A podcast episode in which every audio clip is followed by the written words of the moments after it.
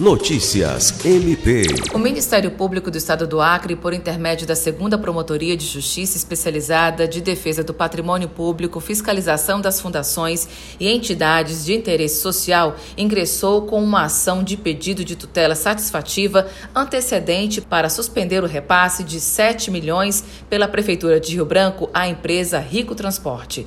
O projeto de lei complementar que cria o subsídio foi aprovado pela Câmara de Vereadores na última quinta-feira, 30 de junho. O Ministério Público do Acre investiga possíveis irregularidades na contratação emergencial da empresa para a prestação de serviços de transporte coletivo urbano na capital. Alice Regina, para a Agência de Notícias do Ministério Público do Estado do Acre.